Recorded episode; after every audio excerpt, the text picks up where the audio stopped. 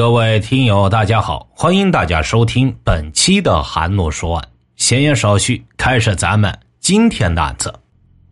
二零一三年五月十日早上七点左右，在湖边晨跑的大学生周浩被一位大叔给喊住了。大叔说：“湖里有一个奇怪的东西。”待两人走近一看，居然是一具尸体。随后，两人赶紧拨打了报警电话。警方赶到现场，事发的人工湖是一个开放式的公园，平时来锻炼游玩的人比较多。尸体发现的位置在一座斜拉桥的一侧，死者为女性，二十七八岁的样子，身高约一米六，身穿红色上衣、短裙、黑色丝袜，穿戴整齐，戒指、项链等首饰都在。也没有遭遇暴力侵害的迹象。法医尸检后发现，尸体没有明显的外伤，也没有搏斗过的痕迹，只是在鼻口腔内有大量的血性泡沫，应该是入水以后刺激形成的，说明该女性应该是溺水死亡。死亡时间应该是头天晚上的九点到十二点之间。他为何溺水不得而知。尤其让人觉得奇怪的是，这个人工湖水位不深，最深处只有一点四五米，他怎么会把人淹死呢？正在警方想确定死者身份时，案发当天下午，一名男子匆匆走进了龙虎塘派出所报案。报案人名叫李良，他说昨天晚上妻子一夜未归，拨打电话也打不通。李良描述妻子的样子和湖中的女尸非常接近，经辨认，湖中女死者正是李良的妻子廖红霞。廖红霞，四川巴中人，今年二十七岁。得知妻子溺水身亡，李良当即痛哭流涕。李良说：“他是江苏连云港人，今年二十九岁，来常州打工已经七八年了，两个月前刚结婚。”头天晚上九点多回家的时候，妻子不在家，七弟冯天来告诉他姐姐刚出门，李良便拨打妻子电话，妻子当时告诉他要骑着李良前几天给他买的电动车出去练练手，可到了晚上十一点多，妻子还没有回来，电话也打不通，李良坐不住了，赶紧出去寻找。找了一圈也没找到，李良寻思着妻子可能去朋友家过夜了，可是，一直到了第二天下午，妻子的电话还是打不通。无奈之下，李良只好到派出所报案，没想到妻子竟然溺水身亡了。李良和廖红霞是通过网络认识的，没想到结婚才短短两个月，妻子就发生这样的意外。李良猜测妻子应该是骑着电动车时不慎落水，因为李良也骑过新买的电动车，非常不好骑。警方再次赶到湖边，经过打捞，在斜拉桥的另一侧打捞上来一辆电动车，车的电动开关处于启动位置，这说明车辆是在行驶状态下坠入湖中的。同时，警方还在斜拉桥边缘发现新鲜的擦痕，应该是硬物撞击形成的。警方查看监控，发现廖红霞于二零一三年的五月九日晚上八点五十七分骑着电动车从小区大门出了小区。晚上九点二十一分，人工湖附近监控再次捕捉到廖红霞骑电动车的身影。这一切都说明廖红霞确实是意外溺水身亡。警方出具了死亡证明，但廖红霞的母亲拒绝在上面签字，她觉得女儿的死有蹊跷。于是，警方只好再次展开调查。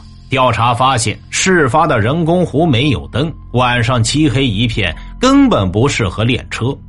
那么，廖红霞去人工湖会不会不是想去练车，而是想去见什么人呢？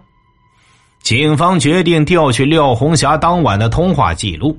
这时，李良找到警方说，妻子的苹果手机不见了，要求打捞。但警察觉得不用打捞手机也能调取通话记录。但李良却不放弃，专门花了两千块钱找人打捞，还真把廖红霞的手机给打捞上来了。警方此时也调取到了通话记录，发现当晚廖红霞从家里出发到人工湖附近时，一共接了三个电话，全是一个尾号七幺六的手机打的。警方推断，正是这个电话把廖红霞约出去的，而廖红霞对丈夫李良撒了谎。警方很快查到了这个号码的机主是廖红霞的姐姐。但廖红霞的姐姐却说，这个号码机主虽然是她，但她从来没有用过，一直是廖红霞在用。显然，廖红霞不可能给自己打电话。那么，这个号码当时在谁的手里呢？警方询问了李良，李良说，这个号码他也用过，后来放在家里了。最后谁用了，他也不知道，应该是妻子处理的。警方分析，廖红霞可能把这个号码给了一个比较亲近的人用。廖红霞的弟弟冯天一直和姐姐住在一起，于是警方再次找到冯天了解情况。冯天说，这个号码很可能是一个叫九哥的人在用。九哥是姐夫李良的老乡，有段时间跟姐姐、姐夫住在一起。可是，在廖红霞出事的前十天左右，九哥突然就搬走了。警方很快查证，九哥真名叫周九伟。案发后，尾号七幺六的号码就打不通了。警方猜测，会不会是周九伟在案发那天用这个号码打的电话？如果是的话，那案发那天，周九伟肯定也去过人工湖附近。警方立即对当晚人工湖附近的监控进行了仔细的筛选。很快，一辆出租车进入了警方的视线。经辨认，车里的乘客正是周九伟。而诡异的是，直到凌晨四点多，周九伟才打车离开了现场。警方找到周九伟打车离开时的出租车司机，司机反映了一个细节。那便是周九伟付打车的车费都是湿的，难道当天晚上周九伟也落水了？面对警察，周九伟承认案发那天晚上确实是他打电话约的廖红霞，他也承认他和廖红霞有私情。那晚他约廖红霞到人工湖约会，两人在湖边聊天，一直到了晚上十一点左右。廖红霞提出要回家，结果在回家的路上出现了意外。廖红霞骑车，周九伟坐在后座。当经过那座斜拉桥时，车坠入水中。落水的周九伟顾不上廖红霞，拼命挣扎，一个人爬上了岸。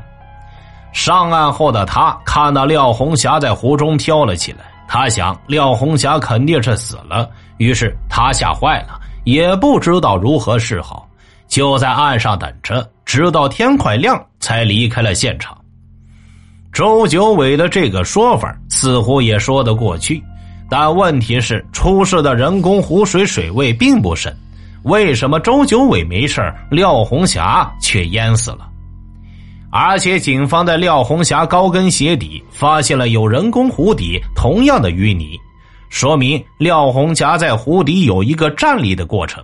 廖红霞身高一米六，穿着近十厘米的高跟鞋，站在一米四五深的水里，如果没受到外力，是不会被淹死的。而当时在廖红霞身边的就只有周九伟，难道周九伟和廖红霞的死有关系？这时，廖红霞的父母向警方反映，廖红霞生前买过人身意外险。是李良在结婚后的第三天给廖红霞买的，保额为一百万。警方进一步调查后发现，廖红霞还有一份三百万的人身意外险，并附带五十万的旅游意外险，也是李良为廖红霞购买的。两份保险的保额加起来高达四百五十万，受益人都是李良，而且保期只有一年。捋一下时间线吧。李良之前有过一段婚姻，育有一儿一女。二零一三年二月和前妻离婚，半个月后认识廖红霞，主动追求，出手大方，于是很快博得了廖红霞的好感。半个月后两人结婚，结婚三天后，李良为廖红霞买了巨额保险。又过了两个多月，廖红霞就死了。警方推测，这会不会是杀人骗保呢？警方很快就将李良和周九伟都传唤到案。得知李良也被采取强制措施后，没有多久，周九伟就交代了。周九伟说，五月九日晚上，他把廖红霞约到了人工湖周边他一边敷衍着廖红霞，一边在心里盘算着要不要动手。一直拖到晚上十一点多，廖红霞提出要回家，周九伟不想走，这便惹恼了廖红霞。廖红霞把周九伟臭骂一顿，被语言刺激的周九伟决定下手。周九伟骑车拉着廖红霞，当车行到斜拉桥栏杆缺损的地方，周九伟故意把车拐到了人工湖里。落水后，因为水不深，廖红霞和他几乎同时在湖里站了起来。周九伟就动手把廖红霞按在河里。也不知道过了多久，他感到廖红霞不再挣扎，才爬到岸上。那么平白无故，周九伟为什么要杀害廖红霞？而且廖红霞跟他还是情人的关系？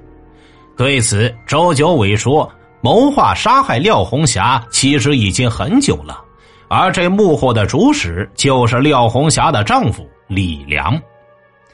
开始计划于二零一三年的二月份，李良计划杀人骗保，并答应事成之后给周九伟二十万。但周九伟说呀，他帮助李良并不全只是为了钱，而是为了于忠。原来这些年，李良一直对周九伟照顾有加，特别是在场面上很照他。久而久之，周九伟心存感激，而他又是一个知恩图报的人。自此，李良说什么他就做什么。在看守所，李良供述了他杀妻骗保的计划。二零一二年年底，李良经营的网吧倒闭，李良断了经济来源，更是迫在眉睫的是，他还有几十万元的欠账。